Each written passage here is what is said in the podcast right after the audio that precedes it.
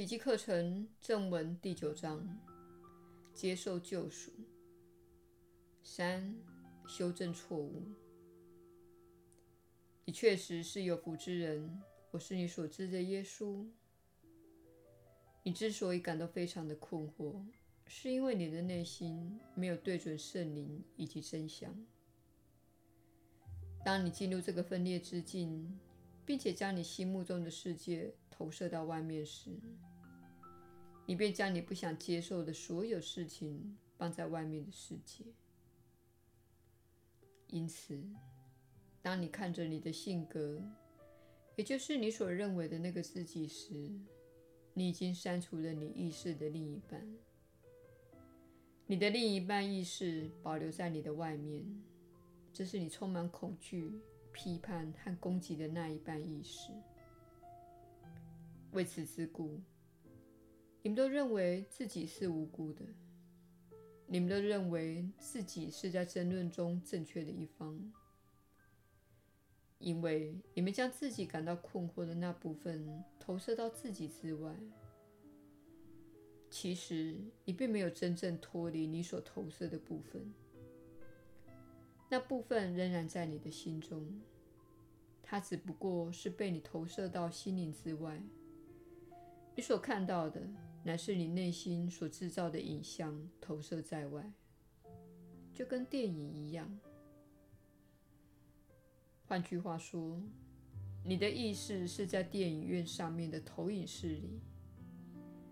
你投向投影室窗外，看着荧幕上的电影，认为那个电影不是你自己。其实，它就是你自己。它就是所有你曾怨恨的、你拒绝整合的、你所批判的、使你感到困惑及害怕的事情。这些事情都在你眼前的世界上演。从你有限的意识来看，你看到一个恐怖的世界，当中充满了暴力和危险。你看到可怕的人们及种种罪行。还有那些无理取闹的人。如果你不了解你的心灵是如何运作的，你就无法享有平安。你会有仇敌，而且你会受到惊吓。你会觉得这一切像是从外面的世界向你扑来。要知道，你需要花费巨大的心力才能维持这种表面的分裂。当你的内心自我交战时，你是不可能享有平安的。你若与这个世界交战，你其实是在与自己交战。你若与你人生中的某人交战，你其实是在与自己交战，因为他是你所投射的一个面向，好让你可以攻击他，好让你可以与他保持分裂。这种分裂之念，正是宽恕所要解除的，而且会缓慢而必然的解除。然而，你的投射，也就是你的内心所制造出来的那些外在世界的种种影像，是相当多的。因此，宽恕需要花费时间，而且它必须是量子式的宽恕。